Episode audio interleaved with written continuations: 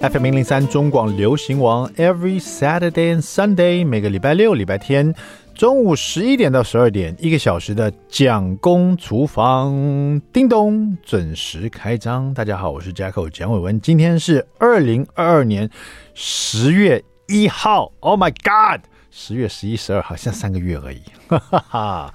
好了，今天是个礼拜六，It's a Saturday。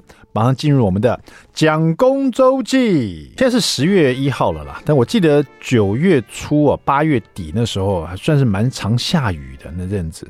就是你，我不知道你记不记得那时候还有台风来台湾，然后呢就下雨啊，就那阵子突然变很冷哦。就是现在有时候还蛮热，太阳蛮大，就是像秋老虎这样子。可前一阵子就是有台风过境嘛，什么就雨量也蛮大的。然后呢，这个天气突然变得很冷，这样子，甚至冷气都不用开了哈。然后呢，就在那阵子呢，就觉得礼拜六、礼拜天呢、啊，小朋友都好可怜，都因为下雨天呢、没地方可以带他们出去玩。然后呢，因为疫情的关系，当然啦，现在很多都是轻症嘛，但是有小朋友，我们还是很担心呢、我们家都从来都没有没有染疫过，所以还在担心。有的人就是已经不担心了，哎，都染过了，从大一家大小都染过疫了，还有得两次的啊，没什么。呃，但是你知道我们那种没得过的，就像你没有去跳过那个高空弹跳一样，到现在还是很紧张啊。虽然很多人都跳下去都没事了，我们还是会害怕啊。所以就是说那种室内游玩地方也是不敢去啊。甚至于我跟那个我家那个蒋夫人呢，到现在可能。呃，只出去吃过两次饭而已，而且就是那种比较单独包厢的这样子啊，所以就还是小心翼翼的。所以那一阵子啊，就是八月底九月初啊，那时候九月上半旬呢，这台风来又下雨，就觉得小朋友好可怜，在家里都不能做什么。那我记得呢，有一天早上我就一转念，我觉得下雨天又怎么了？下雨天就不可以玩吗？对不对？那当然，蒋夫人说下雨天不要出去玩了，小朋友淋的，等下等下淋湿感冒怎么办？可是因为早上啊，礼拜六、礼拜天，尤其早上都是由我来负责嘛。礼拜一到礼拜五他们上课嘛，那礼拜六、礼拜天呢，就由我来负责。所以那天我就觉得说，不管我们就是要出去玩，就趁蒋夫人在睡觉的时候，我就说小朋友穿衣服、穿鞋子，爸爸帮你们再多带一套衣服，然后带毛巾，我们出去玩。然后他们说，可是爸爸在下雨哎。是毛毛雨的那天，也不是说倾盆大雨，毛毛雨，而且一下子有一下没有，就是台风外围那种感觉，你知道吗？然后我想说，不管，我们就出去，我们去去那个，因为我们住南坎嘛，我们去那个台贸，台贸它那个购物商城呢，外面有一个很大的儿童游乐区，就是那种攀爬的啦，那种可以爬的那种高塔，然后溜滑梯啊那样，那个溜滑梯很高啊，它可以爬到大概。有两层楼高的地方哦，所以是很大的一个攀爬的一个建筑物的感觉，这样 攀爬梯子吗？我不知道叫什么名字了，反正就上面还有那种叫呃那个溜滑梯可以，而且它是那种水桶型的溜滑梯，就整个罩住的，你直接溜下来。我记得它那个高度很高，弟弟弟第一次去还不太敢爬那个，我就说我们去台贸去台贸的去爬那个，因为我心里想说外面下着毛毛雨，还又是礼拜六早上。而且还是十点钟之前，我就不相信会有人去玩。我还带了毛巾，打算去把那个溜滑梯啊，把它擦干净，让他们去溜。你知道，想说没关系，下雨也是可以玩。因为我记得以前弟弟就跟我们讲说，他以前在幼稚园的时候啊，我记得那时候下大雨，他他回来呢，当然全身是没有湿的，因为他们幼稚园都准备，幼儿园都准备另外一套衣服嘛。可弟弟呢，就就会跟我讲说，今天下大雨，在外面玩，好开心哦。我们溜滑梯啊，玩捉迷藏。我说什么？今天下大雨，你们还玩溜滑梯跟捉迷藏？对呀、啊，我们我们那个幼儿园是那个无所谓，就是说下大雨我们要出去玩，还要种田，就是种菜这样子。他们有自己的果田，这样就是要种菜，地瓜啦，什么什么番茄啊，什么东西的。所以对小朋友来讲，其实下雨无所谓。我也觉得，我们也是长大了以后才觉得下雨很麻烦呢、其实我们小时候也很喜欢下雨天呢、我记得小时候我们家淹水，我我特开心呐、啊。那个淹水程度是我可以在。街上面游泳那个淹水程度，我记得那时候我就跟我弟在在路上面，我们家那个巷子都已经淹水，淹到巷子都淹水。我跟我弟在巷子里面游泳，在在马路上游泳，就淹这么深，你知道？那我爸妈就说：“哎，淹水就只有小孩子才会开心而已。”我现在想起来真的是，我现在也是爸妈淹水我就头头大了哈，还好我现在不害怕淹水，我们现在的这个做得很好嘛。那那天早上就到了这个台贸外面那个游乐区，果然我们等于是把那个地方包下来了。那个地方很大，如果你有去过台茂那个游乐区，你就知道那个地方很广、很宽广、很大。然后就下着毛毛雨啊，这个时大时小，两个小朋友玩得很开心呢，都没有人在那边。所以他们以前去那边玩都人挤人呐、要爬到最高的地方都是小朋友。我看过他们，就是就像那个呃那个叫什么呃抢抢孤一样，你知道？你有没有看过抢孤？大家都往上冲，有没有？那个台茂台茂的那个游乐区就像这样，大家都往上冲，一个一个往上爬，这样子哇，好像鬼门开一样，你知道？你有看过抢姑？你有去过台茂？礼拜六、礼拜天没下雨，大白天的时候你就知道我在讲什么了哈。可是那天早上呢，我们玩的可开心，等于包场一样，完全没有人，玩了大概快三个小时，两个小朋友全身湿了，我呢就躲在那个有屋顶的地方，完全没湿啊，我就坐在那边看他们玩，然后他们就爸爸也来玩，我说。呃，不可以，爸爸容易感冒。小朋友玩完下来全身湿，我带了一套衣服给他们换，然后把他们头发擦干净，回来又吹头发，玩的可开心了哈、然后蒋夫人觉得，哎，这样子也可以哦。对啊，我说对啊，我们两个好开心哦。就没想到，有时候一转念呢、有时候你会想起小时候呢，自己在下雨天或者在淹水，或者是在大人头痛的这个气候里面呢，小朋友其实可以玩得很开心。对，我们只要把自己照顾好就好了。其实怎么不可以呢？对不对？啊、好了，稍微休息一下，这个待会马上回到我们蒋公厨房，别走开。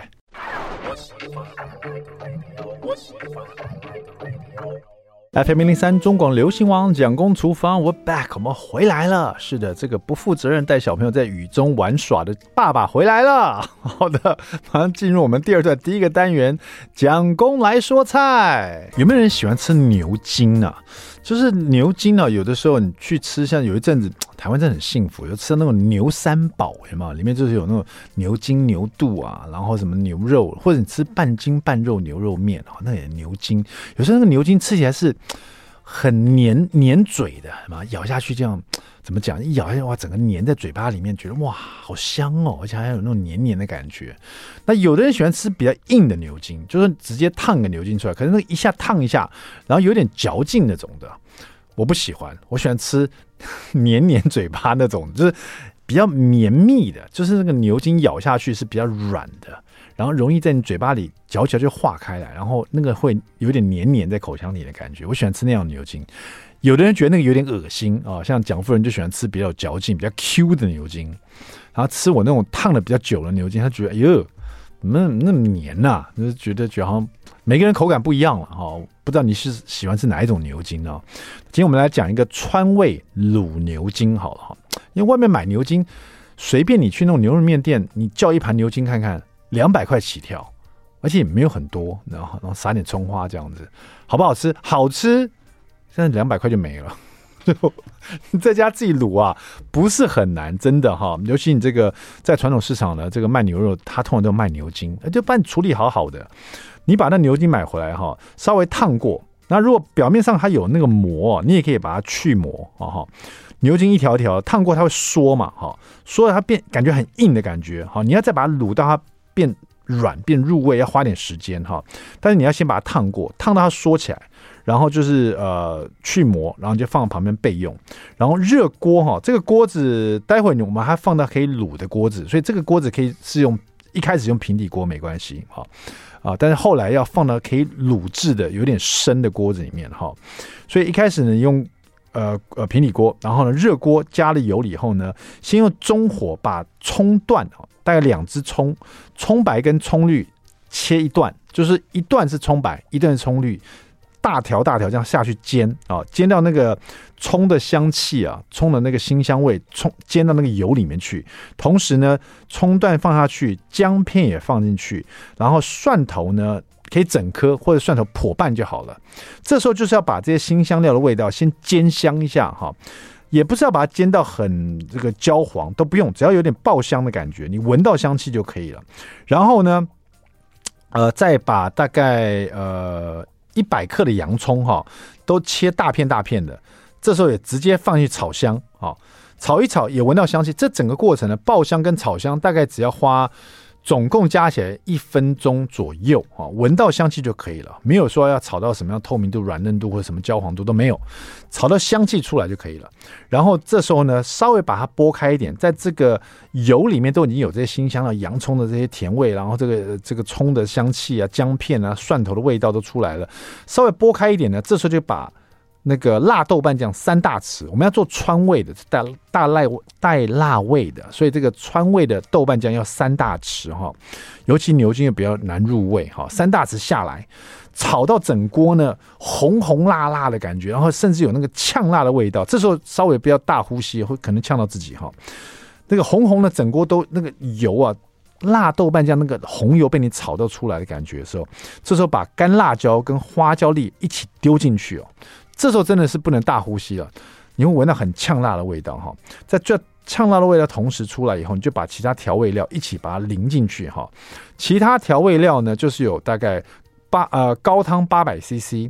酱油三大匙，米酒三大匙，然后冰糖两大匙。那它下去的顺序是这样，就是说你先把辛香料炒香了，辣豆瓣酱炒香了，干辣椒跟花椒粒都进去，你闻到很呛辣的味道。这时候呢，冰糖丢进去，还没有融化也没关系。然后酱油下去，哇，然后酱油一下去，米酒就跟着下去，啪嚓，那个酒香出来的时候，高汤这时候八百 CC 下去哈，你也可以用水就好了。如果你用水的话，请用滚水，滚水一下去，整锅啪啦啪啦。拉都那种那个水都滚起来，都是泡泡，有没有哈？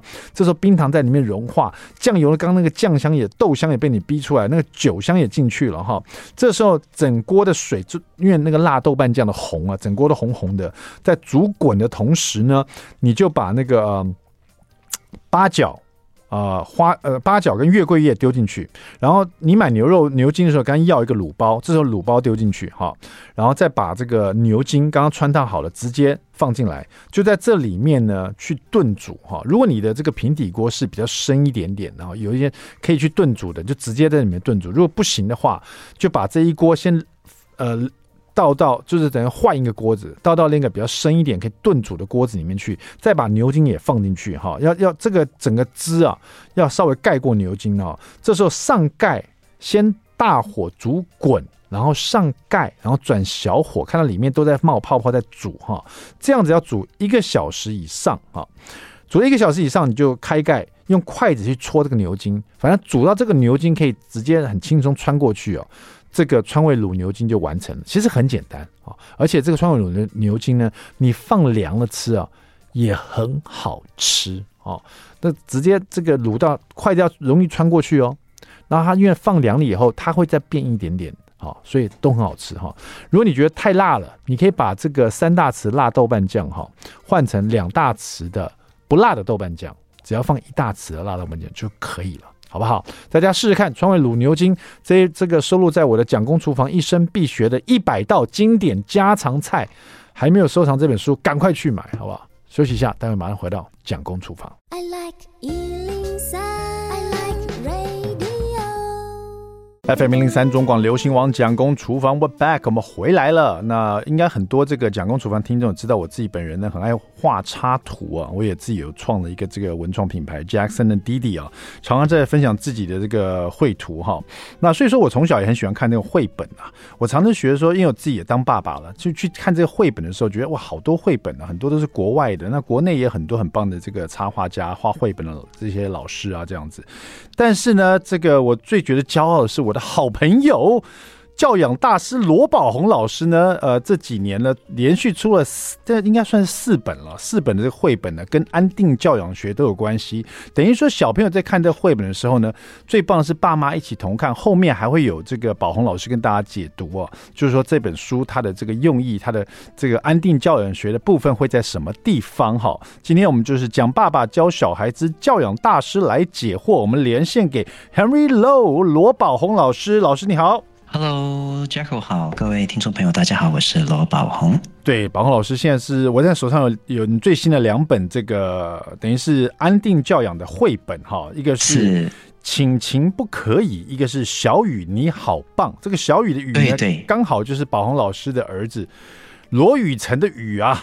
是不是？对对对对对对对对。啊，这最可爱是这个小雨你好棒，这封面里有两只很可爱的鸟，对不对？对对，这根本就是你们家养的鸟嘛。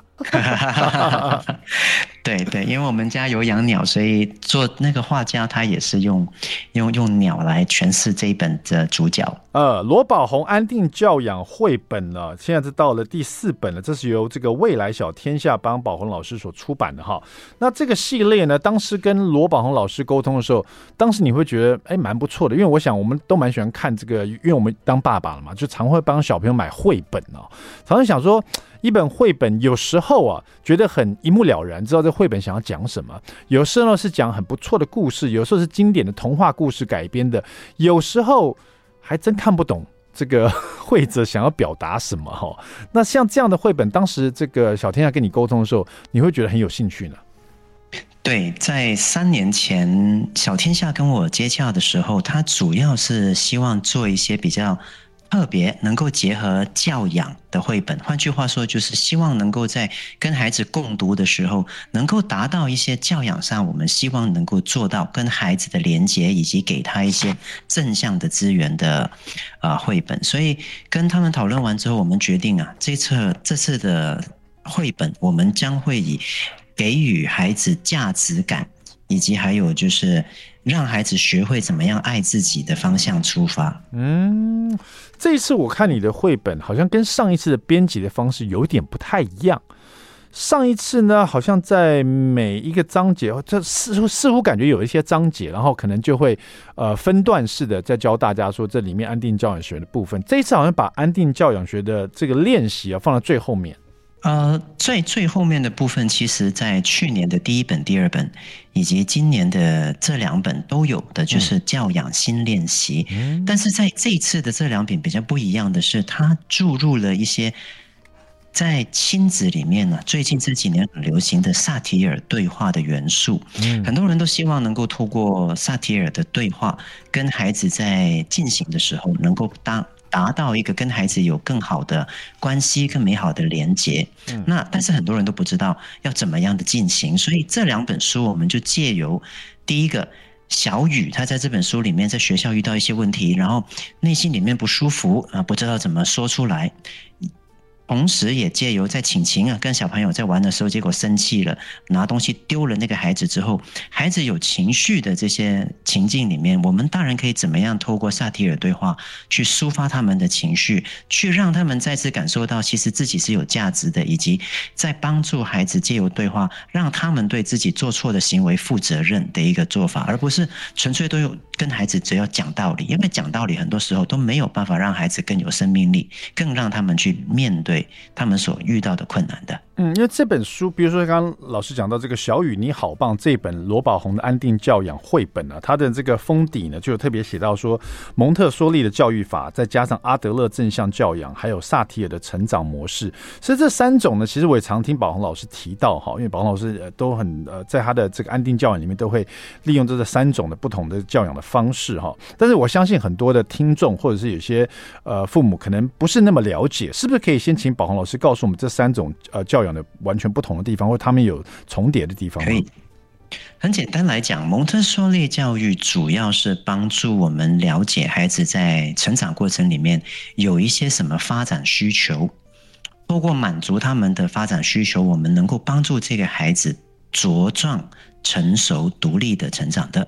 那正向教养最重要的就是，他会教我们一系列的教养方式，来保有孩子内心的归属感跟价值感，让他将来长大之后能够成为一个正向人格的演人。这个就是一个正向教养的内容。那至于萨提尔来讲的话，萨提尔成长模式最重要的就是能够养成一个人内心的自我价值感。嗯，哦，哎，这样讲，所以三个内容加起来的话，它是给孩子一个最全方位的一个教养方式。那同时，大人也可以从中啊，在跟孩子每天生活、每天教养孩子的同时，自我成长。最终，我们会希望能够孩子也有自我价值感，大人的自我价值感也能够越来越高。那这个就会是一个最理想的一个教养结果了。嗯，可能很多听众听到这边，甚至于以前有些听众会说啊，蒋公厨房厨房里为什么每次有时候都讲到小孩子教养呢？甚至有时候他可能觉得自己小孩子已经长大了，或者他本身还没有结婚呢，或许对这一块没有那么感兴趣。但是我自己。个人的感受是，曾经有一个人跟我说，就是当你有了小孩，当了爸爸以后呢，你似乎会再成长一次，跟着小朋友一起成长，一起去体验这个世界哦。我真的很有这种感觉哈。那像老师刚刚提到这个蒙特梭利教育法，还有阿德勒正向教养，还有这个萨提尔成长模式哈，照这个呃罗宝航老师这样讲，我就感觉哎有点。有点这个好像听过，比如说蒙特梭利老师曾经就常常跟我讲说，其实教养的最终目标、最终的目的呢，这个教养就希望小朋友可以独立。我觉得这好像就是蒙特梭利很重要的一块哈，希望在教育部分呢，让小朋友可以自给自足，然后可以独立起来这样子哈。那阿德勒正向教养，大家可能越来越熟悉，因为呃，我觉得宝红老师之前提到说，呃，晚上呢就是跟小朋友讲三次这个，就是睡前三件事，感觉就跟这个正向教养还有这个萨提尔成长模式，好像自我价值很有关系的感觉哈，对不对？没错，没错，呃，能够综合起来，我们就能够培养出一个又独立。又成熟又有主见，然后又有自我价值，人格又正向的人类了，这是一个我们会希望的教育目标啊。嗯，甚至我觉得一开始我听到这个宝红老师在跟我讲这些事情的时候呢，也觉得说听起来很有道理，可是没有真正去感受它。比如说老师讲到说，教育的真正目的是让小朋友呢，或是任何一个人可以独立、有独立的思想的那个模式，这样听起来好像很理所当然了。可是反观很多时候，很多的父母，包括我自己啊，会觉得说，哎，这个事情小朋友来做会越做越糟，干脆我帮他做好了。这这个事情呢，他想来帮忙弄家事，越弄越忙，啊，算了算了，我来帮他弄好了。或者这个事情呢，比如说呃家里一些什么杯子啊，可能怕小孩弄破啦，或者是一些电器不想让小朋友去碰啊，或甚至于他可能呃这时候走路去上学会不会哎会不会太太太累了？还是我开车让我帮他带包包好了？就是很多很多这些事情反而阻挡了我们这个教育最终的目的，就是让小朋友可以独立，甚至于到最后呢，可能养出很多妈宝爸宝也不一定哈。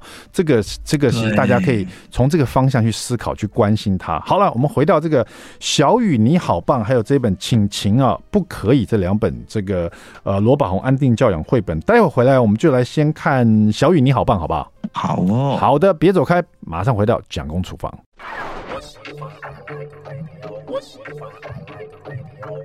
FM 零零三中广流行王蒋公厨房，我们回来了。今天呢，我们做的是蒋爸爸教小孩之教养大师来解惑哦。我们连线的也是我的好朋友罗宝红老师，宝红老师在线上嘛，对不对？Hello，大家好，，Jack 好。是是是是，那我们这个慢慢的。每次访问宝恒老师，我们就了解到他的安定教养学其实是囊括了这个蒙特梭利教育法，还有阿德勒的正向教养，还加上这个萨提尔成长的模式哦。为什么会重复说这个？就像我们看一本料理书一样，我们要知道这里面到底是哎比较西式的，哎比较中式的，还是比较日式的，还是比较泰式的？但是呢，如果以一个料理书来看的话，宝恒老师就是多国异国料理啊，包括的这就是都是混搭都有，对不对？把这个各自的优点都合在一起哈，让大家可以得到。最棒的一种安定教养的感受哈，好，我们来看这个罗宝红的安定教养绘本《小雨你好棒》，还有《亲情不可以》。我们先来看这个封面是两只可爱的鸟的这一本，好不好？它在讲什么样的故事？跟宝红老师安定教养学做什么样的连结呢？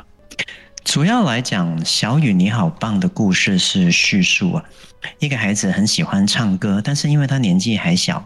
还不懂得待人处事的进退，不知道什么时候可以唱歌，什么时候不应该唱歌。就像我们小时候一样，不知道什么时候该讲话，什么时候不该说话，什么话是应该讲的，什么话是不该说的。嗯，那小雨就是这样的一个很天真烂漫的孩子，他很喜欢唱歌，但是呢，他有时候会发现，哎。唱歌是很高兴的，但是为什么有时候身边的一些大人不喜欢他唱歌，不准他唱歌？那他看到一个小朋友在学校不高兴啊，很难过，他想要唱歌安慰他。本来这个心是好的，但是却被大人提醒。那提醒的时候，他就害怕了，然后他就说：“我我我没有啊，我我我没有啊。”结果呢，那个其他小朋友就说：“哇，你说谎！”这样子，结果呢，这些种种的一个误会之下。就让这个小朋友小雨，他就觉得很难过、很委屈。那后来回到家里之后啊，他就像一般的小朋友一样，把事情闷在心里面。为什么？因为孩子的表达能力还没有很好，他不懂得，他不敢去说出自己的做了什么事，因为怕说出来反而被大人骂，他也会觉得自己很怕自己说出来之后，大人会觉得他不好，甚至他不懂得怎么表达自己的感受。所以很多时候，孩子啊，我们会看到在家里呢，好像有时候变得越来越奇怪，越来越那个呃有情绪。嗯，那但是问他是不是在学校发生什么事，都说不出来。嗯，那结果孩子好不容易说出来了，大人又跟他一一直讲道理，讲道理，讲道理，让孩子没有办法可以透过大人的一个协助，恢复原来。来的那个正向的心，这个是我看到很多家长普遍都有的问题。所以在这本书里面，我们特别预设了这样的一个故事情境。最后，我们借由小雨妈妈跟他做一系列的萨提尔对话。帮助他怎么样看到哦，自己内心里面原来有什么情绪，帮助他怎么把这些情绪释放出来，并且在对话里面怎么样看到自己在这些事件里面其实也有做到一些很棒的事，让他找回自己内心的自信心以及他的自我价值感。那我想这个对很多孩子成长过程都是很重要的，对很多父母在教导孩子、在教养孩子的时候也是非常重要的。刚刚宝红老师提到说，这个大人总喜欢跟小朋友说讲道理，讲道理，遇到什么事我就跟你讲道理啊，是不是觉得好像有点耳熟呢？有时候男女朋友在一起交往的时候，也常常遇到一些事情、一些摩擦，就开始讲道理，讲道理啊。夫妻之间也会这样，突然之间开始讲道理，讲道理啊。然后大家最讨厌就是讲道理，那到底要？我们来看一下，你刚刚说透过妈妈跟小孩的这样对话，怎么样这个情况，而不是讲道理，可是却可以让小朋友呢了解说他今天去去消化这些情绪，然后呢说出他心中的一些呃，他可能需要妈妈的照顾的情绪，到底是怎么样去对话？不是讲道理，我的意思。以我们这本故事书来讲的话，孩子他本身在是在学校里面出现了一些状况，对不对？对。所以他心情不好，感觉到难过、委屈的。回到家里呀、啊，他第一句话就跟妈妈说的就是：“妈妈，我不想要上学了。”嗯，哎，有没有听过孩子以前跟你这样讲过？有有，有，我不喜欢上学，不，不想上，或者我不想练钢琴了。对，我不想去，我我不想学柔道了。对，那那个时候很可能我们就会说，哎，你怎么怎么啦？为什么会这样子？发生什么事啦？对不对？然后他可能就会告诉你，因为我觉得好困难呐，因为老师不喜欢我啊，因为我讨厌这个啊。然后我们就会开始讲道理了。你怎么可以这样说呢？对，你要坚持下去啊！半途而废啊！对呀，没错啊，对，爸爸钱都缴了。对对对对，你不是之前才说很好玩吗？怎么现在都不玩？对，遇到困难是一定的嘛，怎么可以这样子？那你要努力过去啊，本来就是这样子，遇到困难呢、啊，一定会的、啊。难道你不会遇到困难吗？对，有没有？当我们一直在讲道理的时候，其实啊，在那个当下，孩子会感受不到我们对他的关爱。嗯，然后我孩子自己内心里面的负面情绪也没有办法释放，所以讲道理的这个。沟通方式在萨提尔里面称作为超理智的应对姿态，但在这个当下，我们是不在乎自己的感受，我们没有办法表达自己的感受，孩子的感受我们也不去在乎，我们只是纯粹在事情上跟他论述，这样是没有办法让孩子内心里面能够恢复归属感跟价值感的感受的。嗯，所以比较好的做法就是。孩子说出他的问题之后，比如说我很我不喜欢上学，因为我被老师骂。那大人如果能够再用关爱跟好奇的方式，你怎么被老师骂了？嗯，因为我在家学校唱歌，你怎么会在学校唱歌？因为我听到我看到小朋友小美她很难过，我想唱歌安慰她。哦，原来你只是因为想要安慰他，所以唱歌，对不对？嗯，是。那你被老师提醒，是不是很难过啊？是。那你有跟老师说原因吗？没有，因为我害怕。嗯。因为你害怕，所以就没有说出来，所以你又觉得有点委屈，对不对？嗯，是。而且我很害怕，我说我跟老师说我没有唱歌，结果小朋友说我说谎。嗯，哦，所以你就更加难过了，对不对？是。那这个时候，当我们借由关爱孩子发生了什么事，让他说出他的感受，或者是我们说出他的感受，让他去叙述这个事件的时候，孩子就能够借由语言的表达来去释放内心的情绪，同时他也能够因为我们愿意聆听他，而他因此。感受到他是被同理、被接纳、被包容的，嗯，所以在正向教育里面有一句话叫做“先连接感情，再处理事件”，就是这样子。我们不去先跟他讲道理，但是先去用内心去了解这个孩子发生什么事，让他感受到被关爱。被理解，甚至被接纳，这个就是我们彼此连接感情很重要的一个部分。那也因为能够连接感情，孩子觉得自己是被接纳了，所以他就开始会有能力去面对自己刚才所出现的问题了。这个是第一个部分。OK，呃，还有第二个部分是不是？对，第二个部分简单来讲，当孩子释放了情绪之后，哦，那他内心就会比较舒服了。这时候我们也可以看另外的一点。那当老师提醒了你之后，你怎么样啊？我就没有再唱歌了。哦，所以看起来你是知道在学校应该要怎么样的，而且你也愿意遵守老师的规则，你愿意在上课的时候努力的控制自己，不再唱歌，是吗？是，而且还有哦，刚才你说你是因为什么样的原因，所以唱歌给小美听？我是因为看到她难过，所以其实你是一个很体贴的人呢。那你怎么看这个很体贴身边的小朋友，而且又愿意修正自己错误，努力去做个好孩子的小雨啊？嗯，那这样的引导，我们就会能够让孩子看到，虽然我有犯错，虽然我是做的不对，甚至被老师提醒，但是我也是一个很棒的人呢。这个就是萨提尔模式，它帮助我们去看到全方位自己的方法。很多人之所以没有自我价值感，都是因为他太着重在自己做的不好的部分，而不去看自己好的一面。所以，透过这样的模式，我们就能够帮助一个聚焦在负面的事件以及感受上的孩子，慢慢从这个深渊里面离开，再次看见自己生命的光明了。嗯，我觉得听完这一段，大家可能这个很多地方可以学习到，可是最多的可能从一开始。呃，要跟小朋友讲讲这这个连结的时候，我觉得大家可以先调整自己的情绪，调整自己说话的速度。如果可以像宝红老师这种充满了关爱的感觉，甚至有一点催眠的感觉，我觉得小朋友可能比较容易进入这个情况啊。而且自己，面大家反思反思嘛，有时候我们自己真的太忙了，或者是突然之间处理小孩的事情，甚至我们自己都在一种情绪高涨之情况之下去处理，是非常不恰当的哈。好，我们现在呢要稍微休息一下，待会马上回来。最后一段，我还有我自己个人的事想问一下宝红老师，别走开。I like 103, I like radio. FM 零零三中广流行网蒋公厨房，我们回来了。节目厨房里做的是蒋爸爸教小孩之教养大师来解惑。我们连线的是我的好朋友罗宝红老师，宝红老师你好。Hello，Jacko，你好。对，我们今天聊的是宝红老师的罗宝红安定教养的绘本，哈，有两本哦。那今天最后一点的时间呢，我想这个公器私用一下，我的小朋友呢，Layton，你也见过六岁哦。其实是一个，我觉得他是很可爱、很有才华一个小朋友。那最近我遇到一个小问题，就是说。他跟哥哥不太一样的地方在于说，他很容易专注他想做的事情，不管是画图啦、玩一个玩具啦、吹一个哨子啦，或者他想做的一些事情，他非常非常专注，所以导致于他，比如说我们叫他去刷牙啦，叫他收玩具啦，叫他现在不要做这个事情呢，他有时候有点好像就是充耳不闻的感觉哦，还是在专注这个事情，那难免在学校就会被老师处罚，可能回到家里面了，我们在叫他做这个事，他也是一样，好像不听爸爸妈妈的话，所以让我们觉得。有点无奈啊，在这个情况之下，我们是要怎么样这个用用方法来来教导他呢？